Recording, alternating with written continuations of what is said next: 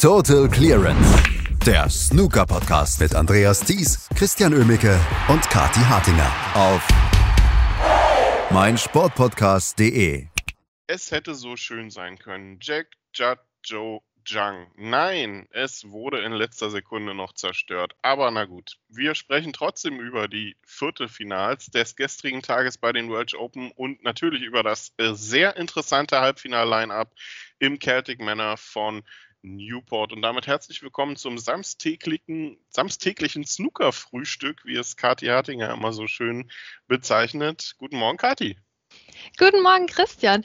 Ja, es ist ein richtig schönes Frühstück heute, finde ich, denn wir haben vier tolle Matches, über die wir sprechen können. Es war nicht arm an Kuriositäten und interessanten Momenten gestern. Also da hilft nur eine Tasse Kaffee und alles aufarbeiten. Absolut. Und ähm, das tun wir auch Schritt für Schritt. Ähm, es stach ja eigentlich von den Namen her ein Match heraus. Was wurde geredet? Meine Güte, das wird das Top-Match des Viertelfinals, vorgezogenes Finale.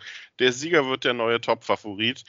Und äh, ja, ist er wahrscheinlich auch. Judd Trump hat gewonnen mit 5 zu 3 gegen Neil Robertson. So viel zum rein sportlichen Resultat.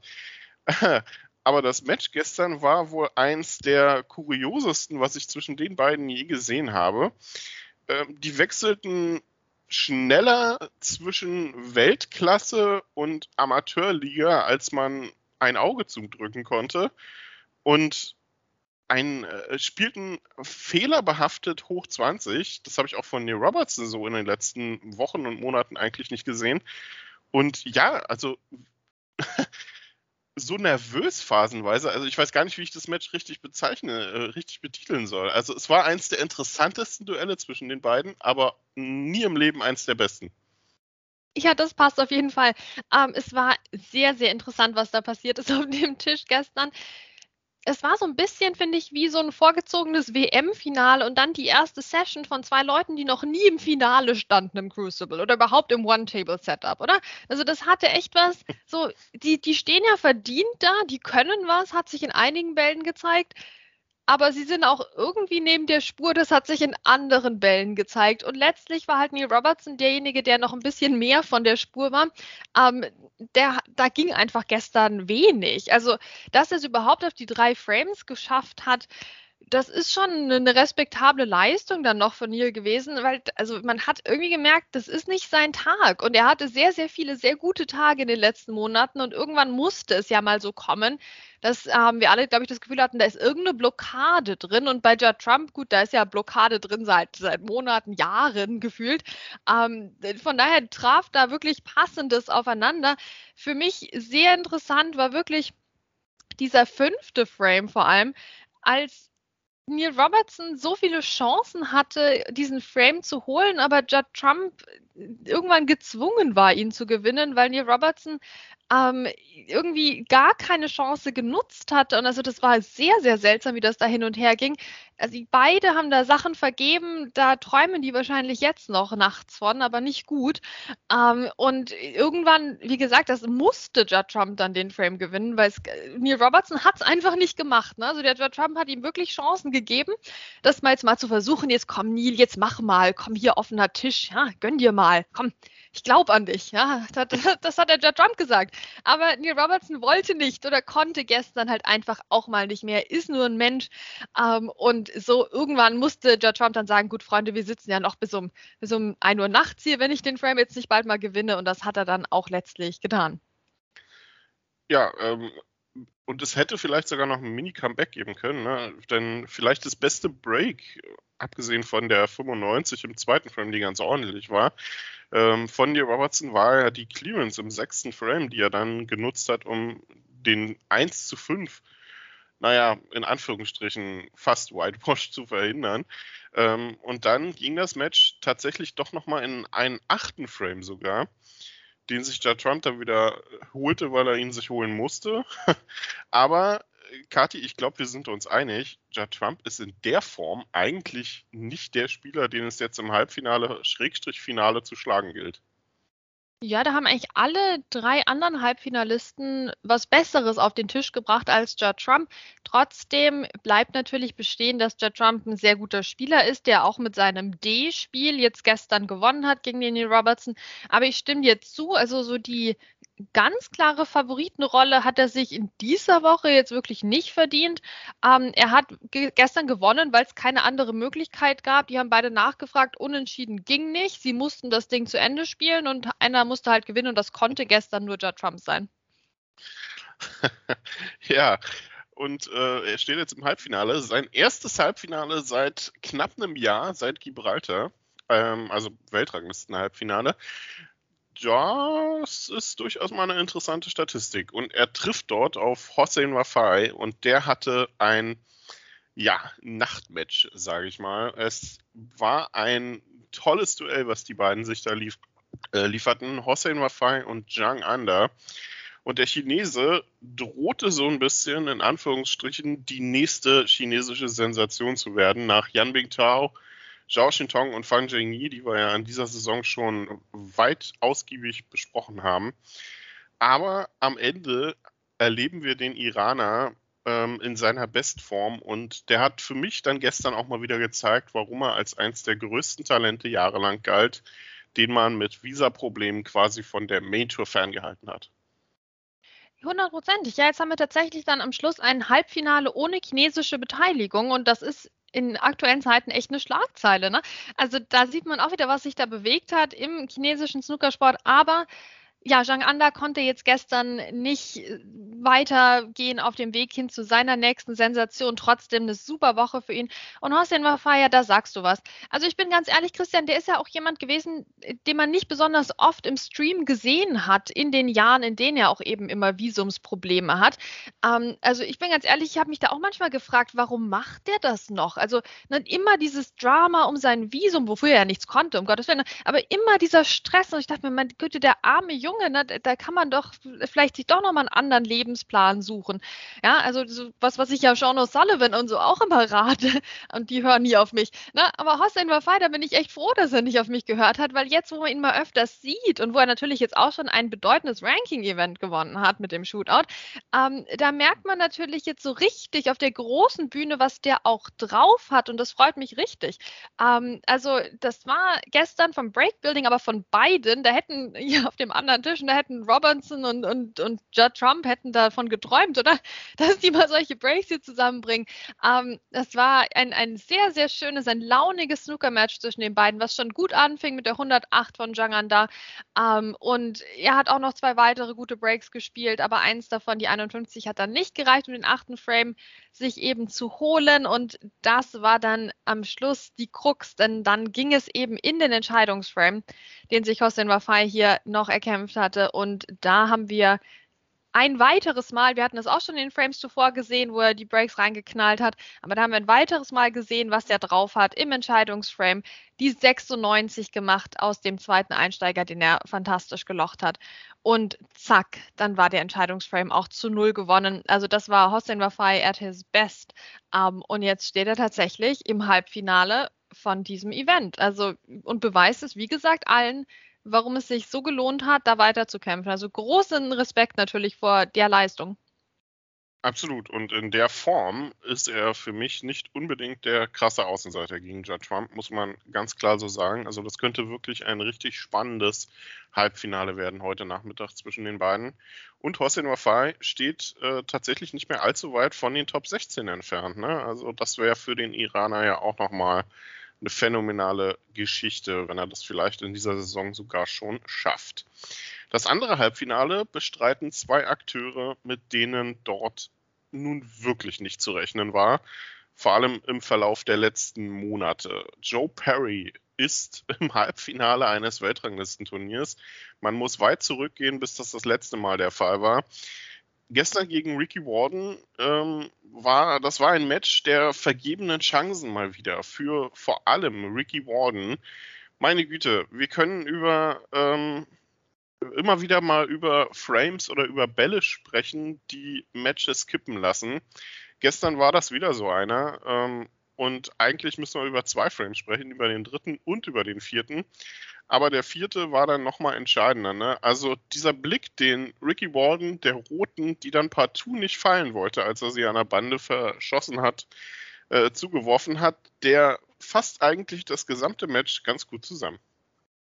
Ja, es war nicht Ricky Waldens Abend und mal wieder hat es eben im Viertelfinale nicht gereicht gegen einen streckenweise entfesselt aufspielenden Joe Perry, einen streckenweise aber auch einfach soliden Joe Perry. Ähm, und das wird sich Ricky Walden hier wirklich vorwerfen müssen dass er diese einfachen Bälle dann teilweise verpa äh, verpasst hat. Also wir haben im vierten Frame echt das Beste und das Schlechteste von Ricky Walden gesehen und das hat ihn letztlich dann eben das Match gekostet, würde ich behaupten. Also die Frames 3 und 4 waren die Knackpunkte und beide gingen an Joe Perry, obwohl Ricky Walden Top-Chancen sich erarbeitet hat. Ich meine, was hat denn der für Einsteiger gelocht? Also diese, der hat eine lange rote gelocht, komplett an der langen Bande entlang. Also das hat man selten gesehen. Ich glaube, in dieser Saison tatsächlich noch gar nicht. Das ist für mich der Ball der Saison. Also was er da gespielt hat, ähm, ein fantastisches Feuerwerk, Snooker, und dann vergibt er diese eine rote und vergibt noch weitere Bälle. Ähm, und so schafft es dann Joe Perry irgendwie diesen Frame zu gewinnen. Also meine Güte, Ricky, das ist, er hätte es echt verdient gehabt, dass hier noch mehr geht, aber gestern an den entscheidenden Punkten waren dann so Aussetzer drin und die passieren ihm leider doch einen Tick zu häufig. Ah, und dann hat Joe Perry da einfach seine Chance genutzt. Aber es war ein super schönes Spiel. Also in, in guter Atmosphäre gespielt. Es hat richtig Spaß gemacht. Also wir haben in, wir haben alles gesehen eigentlich. Wir haben Century Breaks gesehen von beiden. 118 von Joe Perry, aber auch zweimal die 125 von Ricky Walden. Also ein, ein sehr interessantes Match. Dann teilweise auch mit Safety-Duellen, die absolut sehenswert waren. Wie gesagt, dieser eine lange Einsteiger von Ricky Walden, den will ich mir echt an die Wand hängen. Ähm, aber dann macht er nichts draus. Ne? Also macht ja schon ein bisschen was draus. Er hat ja 50 Punkte geholt im vierten Frame, aber hat halt auch nicht gereicht. Northern Ireland Open 2019 war das letzte Halbfinale für Joe Perry. Und äh, ob, es, ob es weitergeht als bis ins Halbfinale, da wird ein Spieler vielleicht was dagegen haben. Und das ist Jack Lisowski. Und meine Güte, über den haben wir diese Saison eigentlich noch nicht viel reden können. Was vor allem daran lag, dass er ja ganz gerne mal äh, jemand ist, der sich mit einem Ball, wie er auch selber sagt, so frustrieren lässt, dass er komplett die Konzentration verliert und ein Match abgibt.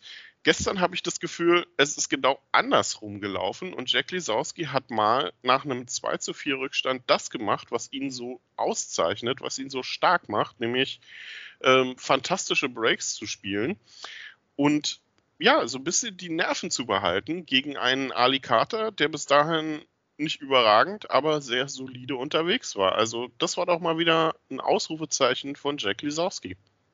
Er kann es ja doch er kann es ja doch. Wir warten wirklich schon die ganze Saison drauf, dass wir mal über Jack Lesowski reden. Äh, meistens ist das so eine Randnotiz, ja, wieder im Achtelfinale ausgeschieden oder ach ja, zweite Runde, zack, Jack Lesowski ausgeschieden. Also der war ja jetzt weit entfernt davon, mal wieder gegen Judd Trump in einem Finale zu stehen, aber das ist ja jetzt diese Woche tatsächlich möglich. Also da könnten wir dieser tragischen Geschichte ein weiteres Kapitel hinzufügen. Ich bin sehr gespannt, ob es dazu kommen wird. Ähm, Jack Lesowski gestern wirklich überraschend, wie er das alles gemanagt hat. Schon allein der erste Frame ist ja so ein typischer Frame, wo Jack Lisowski danach sagt, nee, heute ist nicht mein Tag. Tschüss, Freunde. Ja, aber weil er hatte den sehr knapp verloren. Ja, 45 Punkte geholt, hat trotzdem nicht gereicht für diesen ersten Frame und das hätte schon so ein Fingerzeig eben sein können. Aber nein, er hat sich den zweiten Frame dann geholt mit so ein paar kleineren Breaks. Ähm, den dritten ebenfalls. Und dann im vierten ging es auch noch mal klein, klein zu, den hat er wieder knapp verloren. Also auch da hat er aber am Schluss nicht aufgesteckt, obwohl Alicata dann auch noch Frames 5 und 6 sich gesichert hatte. Ähm, danach sollte Alicante keinen Punkt mehr machen. Ne? Also der lag eben vorne hier mit 4 zu 2 ähm, und hat dann keinen Punkt mehr in diesem gesamten Match geholt. Wow, oder? Also das ist auch eine Statistik. Und dass Jack Lesowski es mal schafft, so eine Dominanz am Tisch dann ähm, aufzubauen, aus einer so aussichtslosen Situation raus, wie einem 2 zu 4 gegen jemanden wie Ali Carter, das ist etwas, wie gesagt, da freuen wir uns drüber, weil das haben wir lange nicht gesehen und das haben wir tatsächlich fast auch nicht für möglich gehalten. Ich zumindest nicht. Also eine sehr interessante Leistung von Jack Lisowski. Im Match, was dann erst nach dem Mid-Session Interval so richtig gut wurde, also die haben vor dem Mid-Session Interval auch keinen Break von mehr als 50 Punkten gespielt, aber nach dem Mid-Session Interval ging es dann zur Sache. absolut äh, tolles Match am Ende dann letztendlich auch von Jack Lisowski, muss man so sagen. Und ähm, wir haben ja diese Saison noch nicht wirklich viel über ihn reden können. Und äh, die Frage ist, wie weit es dann geht. Ähm, ich glaube, die schlechteste Nachricht für ihn ist jetzt eigentlich, Judd Trump ist noch im Turnier. Genau, genau. Wie schon gesagt, also das kann jetzt wirklich die nächste Ausgabe von Jack Lisowskis Horrorfinale werden. Ähm, er möchte ja doch mal gegen jemand anderen als irgendwie Judd Trump und Neil Robertson im Finale stehen und eins davon ist halt immer noch möglich, nämlich der Judd Trump. Also da wird Jack Lisowski heute sicherlich ausnahmsweise mal Fan von Hossein Wafai sein, aber er muss erstmal an Joe Perry vorbeikommen. Wenn Joe Perry wieder sein entfesseltes Ich von vor 20 Jahren entdeckt, dann wird das auch eine schwere Aufgabe was tippen wir für diese Halbfinals? Eigentlich schwierig, ne? Also Trump und Lisowski vielleicht die Favoriten auf dem Papier, aber mit den Leistungen in dieser Woche müssen sich Hossein Wafai und Joe Perry eigentlich nicht verstecken. Und äh, ganz ehrlich, in dieser Saison, ne, was ist schon eine Favoritenrolle?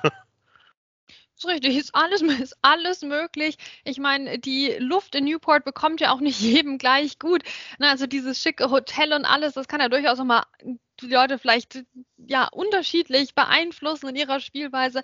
Also ich hätte richtig Lust auf äh, Joe Perry gegen Hossein Wafai tatsächlich im Finale. Also fände ich sehr, sehr charmant. Aber natürlich werden Joe Trump und Jack Lesowski da was dagegen haben und so insgesamt gesehen äh, sind die beiden schon die Favoriten im jeweiligen Match, aber über die Woche gesehen würde ich sagen, da ist alles offen und hoffentlich kriegen wir nochmal einen Entscheidungsframe. Und das werden wir morgen für euch natürlich dann auch hier auf meinsportpodcast.de für euch zusammenfassen. Ob es einen Decider gibt oder nicht, werden wir sehen. 14 Uhr geht's los. Hossein Wafai gegen Judd Trump über Best of 11 um 20 Uhr. Dann Joe Perry gegen Jack Lisowski. Und wir hören uns morgen wieder hier bei Total Clearance auf meinsportpodcast.de. Was zum Teufel, du Bastard? Du bist tot, du kleiner Hundeficker. Und dieser kleine Hundeficker, das ist unser Werner. Ein ganz normaler Berliner Kleinstkrimineller, der dann aber im Knast das Ding seines Lebens dreht. Una Fantastica Risetta Perla Pizza. Er klaut seinem Zellengenossen ein Pizzarezept. Aber nicht irgendeins. Und mit dem eröffnet Werner dann die beste Pizzeria Berlins. Doch Werners Glück ist nur von kurzer Dauer. Denn es hagelt Probleme. Werners Pizzaparadies. Erstmals großes Kino- und Podcast-Format. Mit fetter Starbesetzung. Alina But, Kida Ramadan, Edin Hasanovic, Oliver Koritke, Ralf Richter, Ben Becker, Winfried Glatzeder, Anna Schmidt und viele mehr. Abonniert die Scheiße. Jetzt macht schon, mach! Total Clearance der Snooker-Podcast mit Andreas Thies und Christian Ömicke auf meinsportpodcast.de.